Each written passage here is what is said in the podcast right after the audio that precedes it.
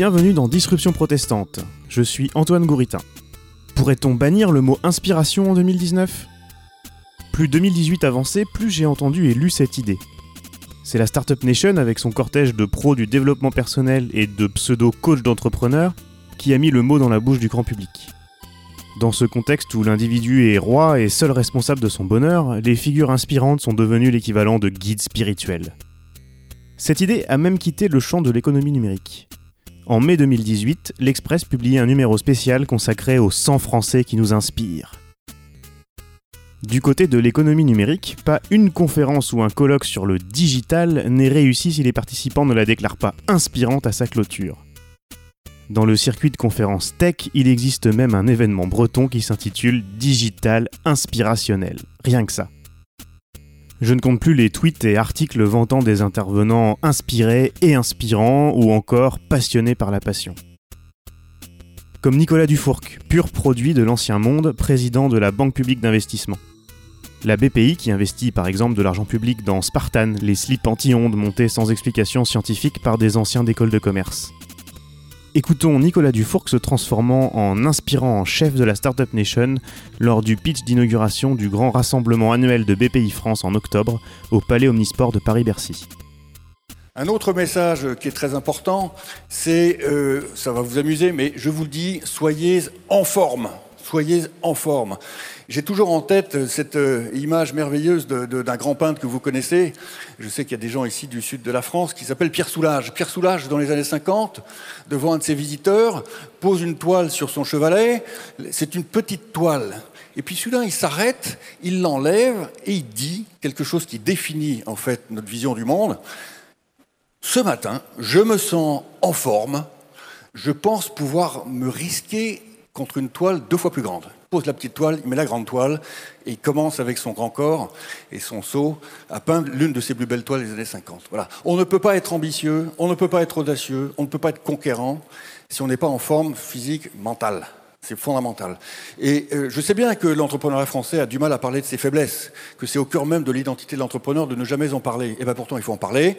Et c'est pour ça que BPI France a monté toute son activité d'accompagnement, a monté euh, ses accélérateurs, qui sont des accélérateurs régionaux, euh, des accélérateurs par, par fédération professionnelle, comme vous le savez, parce que c'est là où on prend du temps pour se poser, pour reprendre haleine, avant de pouvoir à nouveau perdre haleine. C'est indispensable de travailler la respiration, la ventilation. Tout ça est absolument pneumatique. Il n'y a pas que des business plans dans la vie. Il y a juste l'énergie vitale. Et l'énergie vitale de l'entrepreneur, être en forme, c'est quelque chose qui est totalement central dans notre propos. Voilà. Et donc, être collectif, être libre, être en forme, fondamental. Le podcast pour entrepreneurs inspirants est devenu un gimmick bien rodé dans lequel chaque intervenant professe ses conseils pour, je cite, rencontrer le succès et en acquérir les clés, ou, je cite encore, devenir légendaire. Ces intervenants racontent tous la même chose et c'est d'ailleurs souvent les mêmes invités qui écument ces programmes à consommer distraitement en faisant autre chose comme on regarde une émission de télé-réalité. Petit florilège de titres d'épisodes. Cocher les cases du succès. Si t'as envie, c'est la seule chose qui compte. Les cheat codes de la vie. Se poser des objectifs inatteignables et les dépasser l'ancien cancre devenu Vici qui va vous apprendre à maîtriser votre vie. Scorer ses leads pour booster son activation. La liste pourrait encore être longue et prête à sourire, mais l'idéologie derrière est pourtant dangereuse. Ce format est utilisé par les marketeurs digitaux pour aller encore plus loin dans la propagande de l'entrepreneuriat pour tous, source d'émancipation et de bonheur des peuples à les écouter. Comme avec ce podcast de Uber, où on vous explique qu'un chauffeur Uber est un entrepreneur de sa vie et que son émancipation passe par la plateforme. Alors aujourd'hui, vous êtes euh, chauffeur partenaire Uber. Oui. Ça fait combien de temps que... Et ravi de l'être. Alors ça fait 4 ans. Ça fait 4 ans que vous êtes lancé. 4 ans. Je suis dans ma troisième année d'activité à mon compte. Voilà. Mais c'était pas votre première expérience de l'entrepreneuriat, il me semble. Non, pas du tout. Non, j'ai déjà eu euh, une boutique de vêtements. Ouais. À porter féminin et accessoires. Mais ça se voit parce que vous êtes quand même, enfin, très élégante. Donc, euh, Merci, vous avez, vous avez travaillé dans la mode, ouais, c'est ça. Oui. Pour cette deuxième saison de Disruption protestante, j'ai choisi de reprendre les codes de l'interview inspirante pour donner la parole à des points de vue diamétralement opposés qu'on peine à entendre. Des points de vue qui ne sont pas dictés par le start-upisme ambiant, le technoprophétisme BA et une étude purement économique de l'évolution de nos sociétés. Alors que les médias traditionnels se laissent s'entraîner dans la folie du solutionnisme technologique, des levées de fonds et des balivernes racontées par le milieu start-up, des entrepreneurs, des penseurs et des acteurs du monde associatif ont répondu à mon invitation pour que leur discours puisse être entendu dans Disruption protestante. Vous entendrez des hommes et des femmes que j'ai rencontrés depuis et grâce à la diffusion de la saison 1, que vous pouvez toujours écouter dans les applications de podcast et sur disruption-protestante.fr. Il ne s'agit surtout pas de créer des figures de prophètes inspirants à opposer à ceux qui colonisent l'espace médiatique autour des nouvelles technologies. Il s'agit simplement de mettre en lumière une voix discordante qui est de plus en plus forte mais toujours aussi peu audible. Dans l'ambiance actuelle, il faut aussi pouvoir assumer ses propos quand la survie de son entreprise peut dépendre d'une aide publique, d'une place dans un incubateur, public ou privé, ou d'investisseurs avec qui il ne faut pas se fâcher. Surtout, nous sortirons de l'entre-soi parisien. Je vais vous emmener à Rennes, bien sûr, mais aussi à Grenoble, à Biarritz, à Nantes. Voilà quelques exemples de ce que vous pourrez entendre dans les épisodes à venir.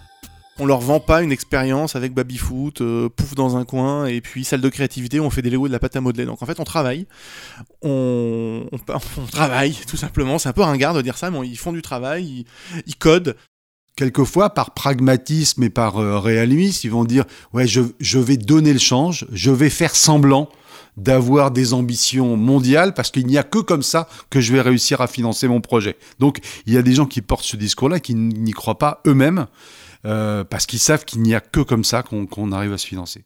Une analogie toute bête, si quelqu'un te disait le droit du travail dans dix ans ressemblera à ça. Mais tout le monde te, te, montrait au créneau, mais attendez, comment vous pouvez dire ça? C'est pas possible. C'est un choix politique. On peut pas dire que le droit du travail ressemblera à ça. Et pourtant, c'est ce qu'on fait avec la technologie on dit dans dix ans la technologie ressemblera à ça.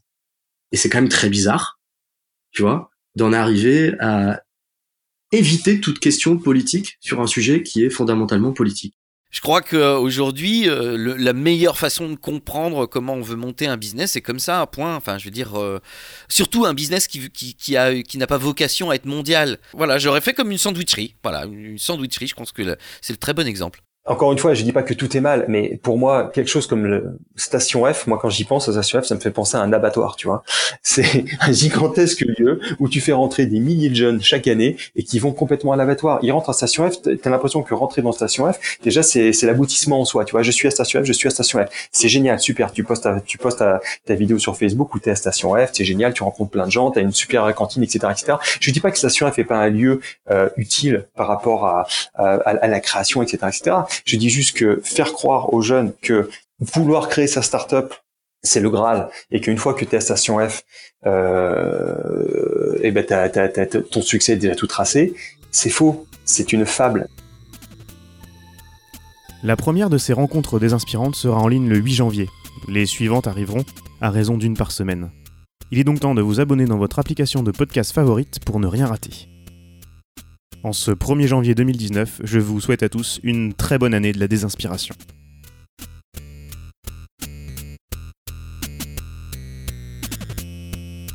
C'était les rencontres désinspirantes de Disruption protestante.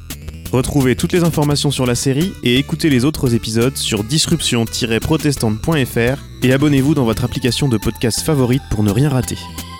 Disruption protestante est une série produite par Antoine Gouritin, la musique originale du générique est de Julien Solaire.